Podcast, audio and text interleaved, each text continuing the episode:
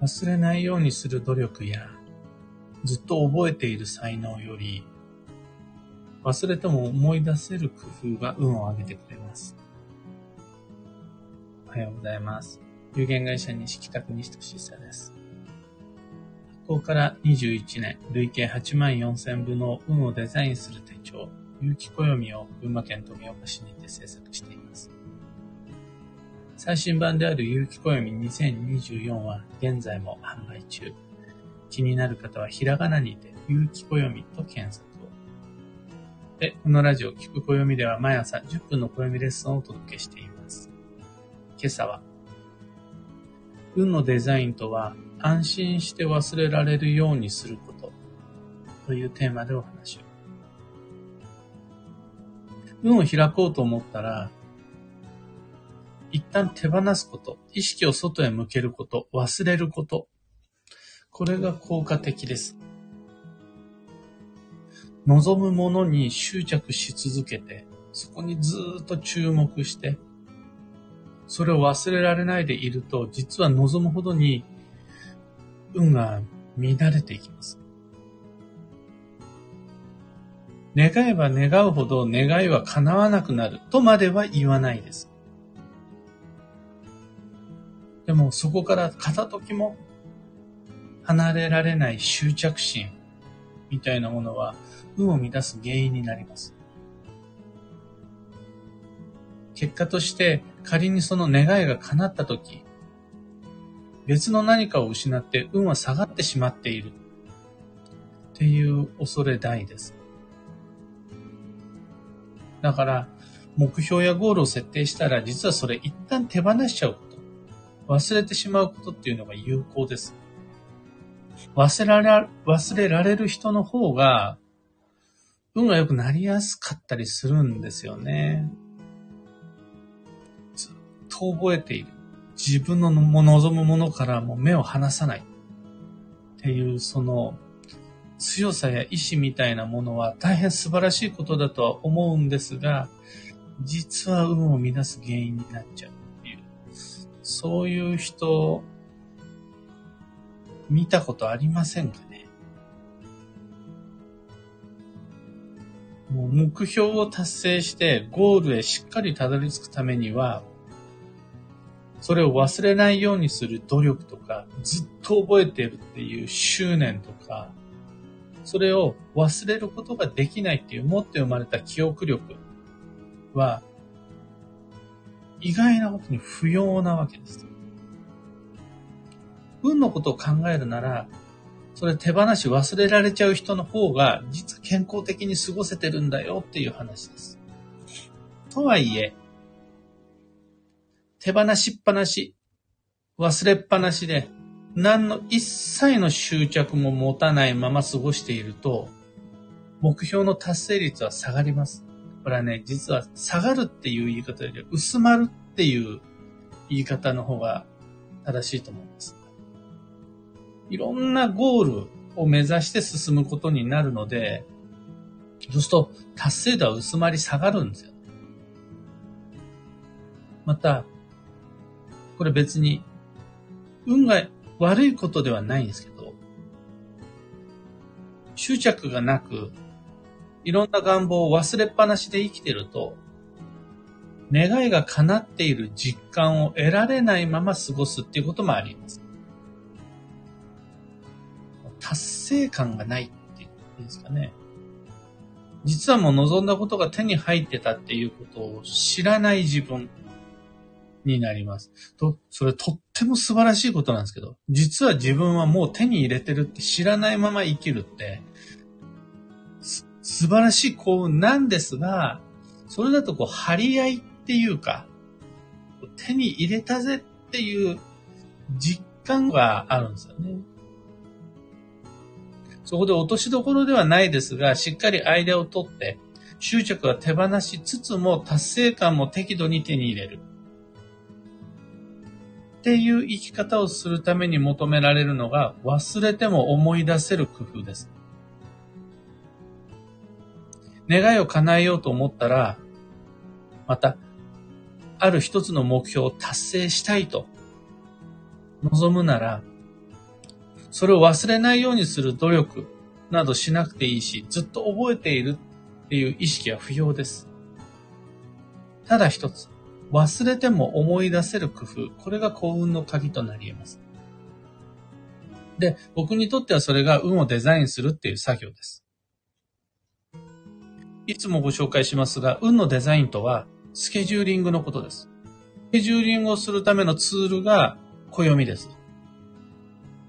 暦を用いたスケジューリングの本質は、たとえ忘れたとしてもまた必要な時になったら思い出せるっていうことです。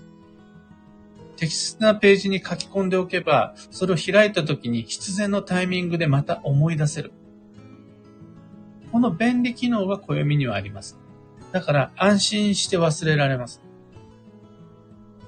忘れるっていうことは手放すっていうことだし、の忘れても大丈夫。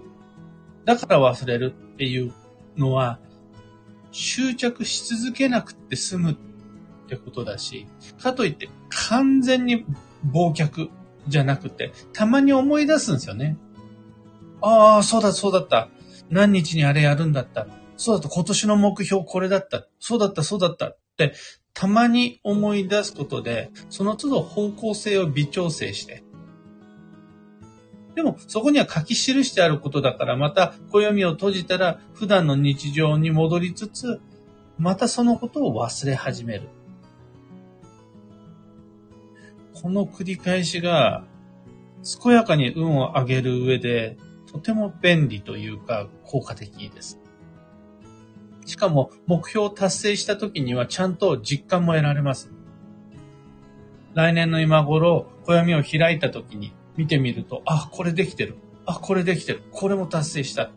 あ、去年の今頃頑張ったんだな。みたいなことで自分の過去を認めることもできるようになるんですよ。僕にとってはこの一連の作業をするのに有機暦が便利です。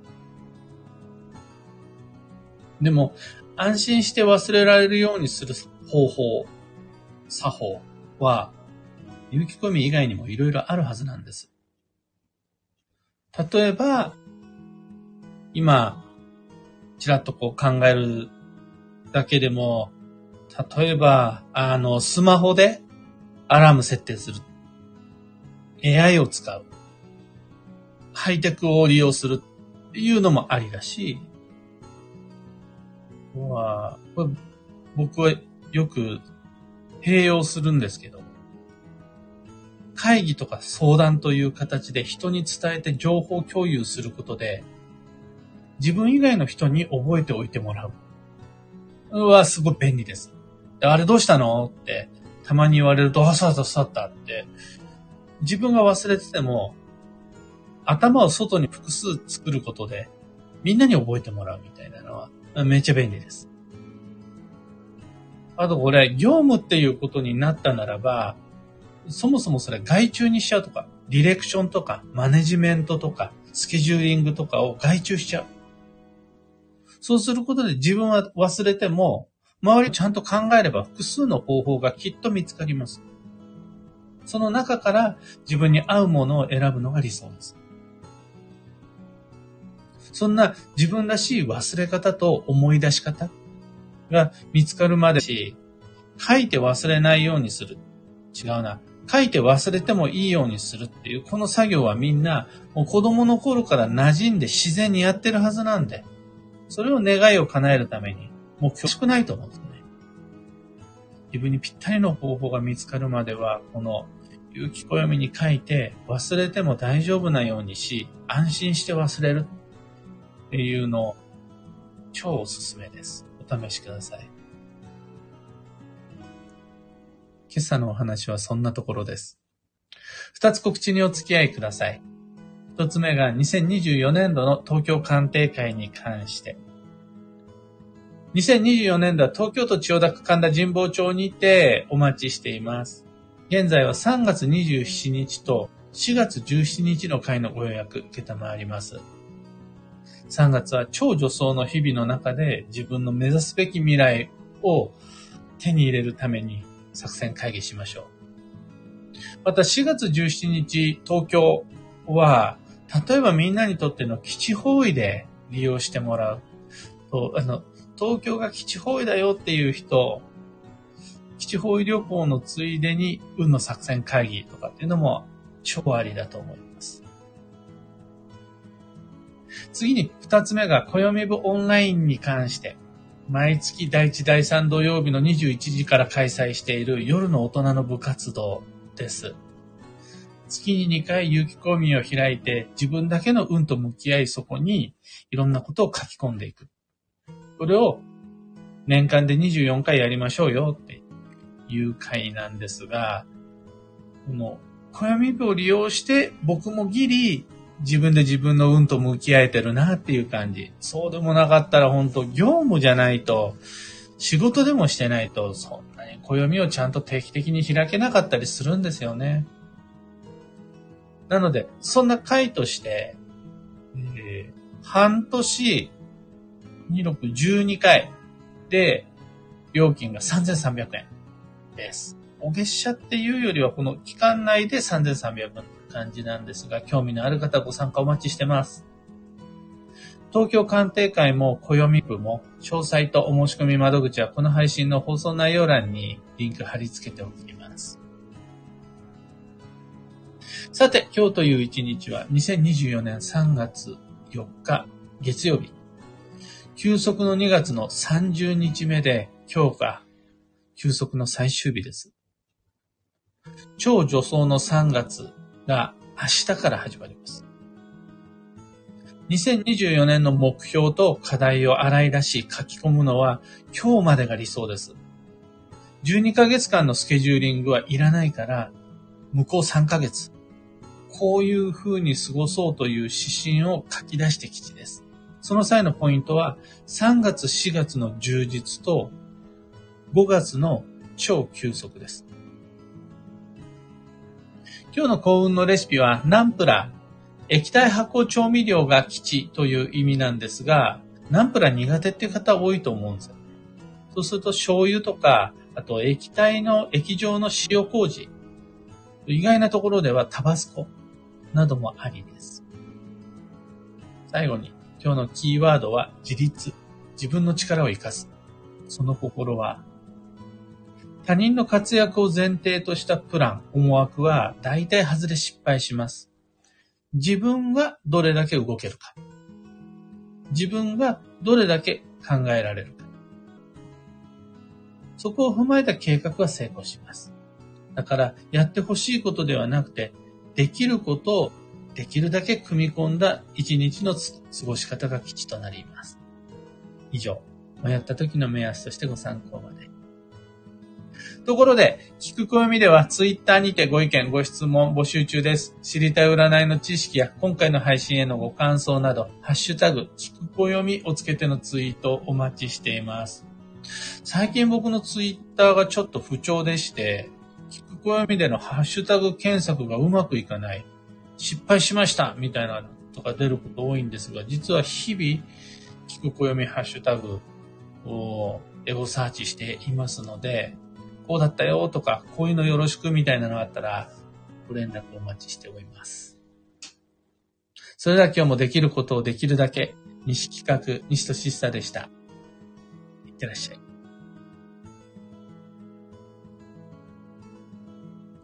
ゆうさん、おはようございます。かよさん、おはようございます。くーさん、おはようございます。ばともみさん、おはようございます。マイクさん、おはようございます。ひでみんさん、おはようございます。たかさん、おはようございます。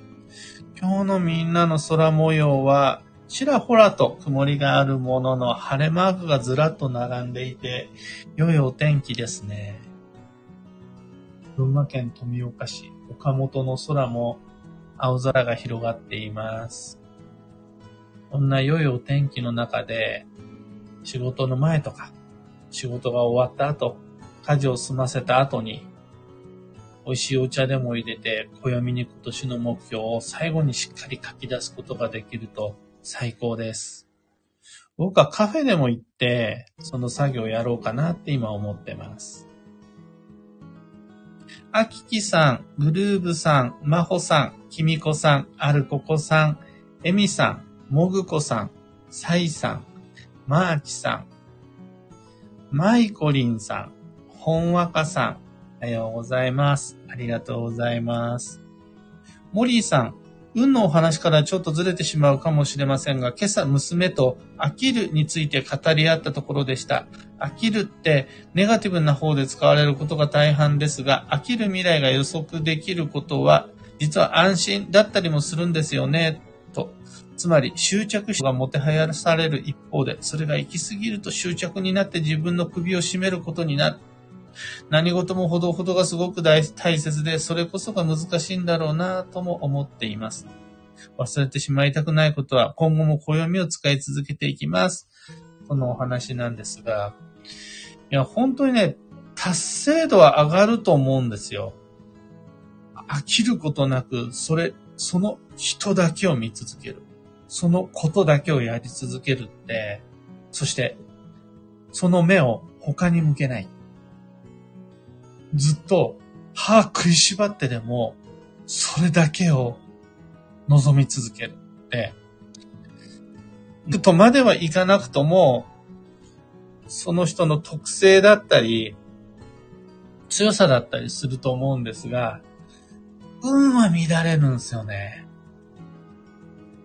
それだけにフォーカスしてしまう人生っていうのはリスクも大きいし、あの、何かを成し遂げる人生にはなるかもしれないですが、引用バランスの整った健やかな人生かっていうとね、そうでもないんですよね。まあ、かといって、望んじゃダメか。目的はなしの方がいいかっていうとそうでもないんです。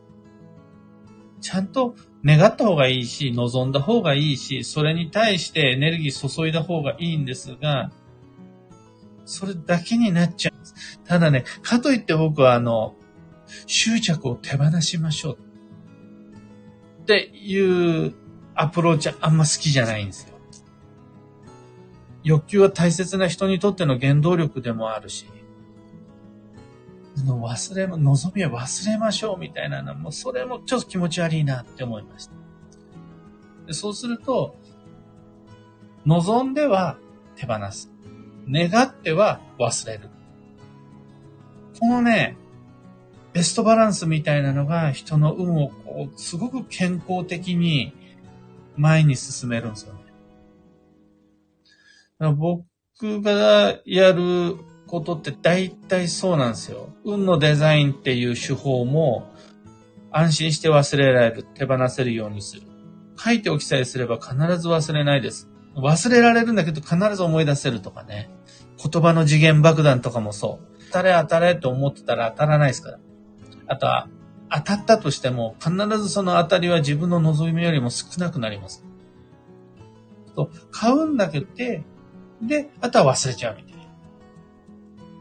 でもまた宝くじのことを、宝くじって必ず締め切りがあるから、またその時になったら思い出せるとか。もうそのワンパターンです。僕がご提案する開運方法って。忘れましょ。安心して忘れられるでしょこういう風にすれば。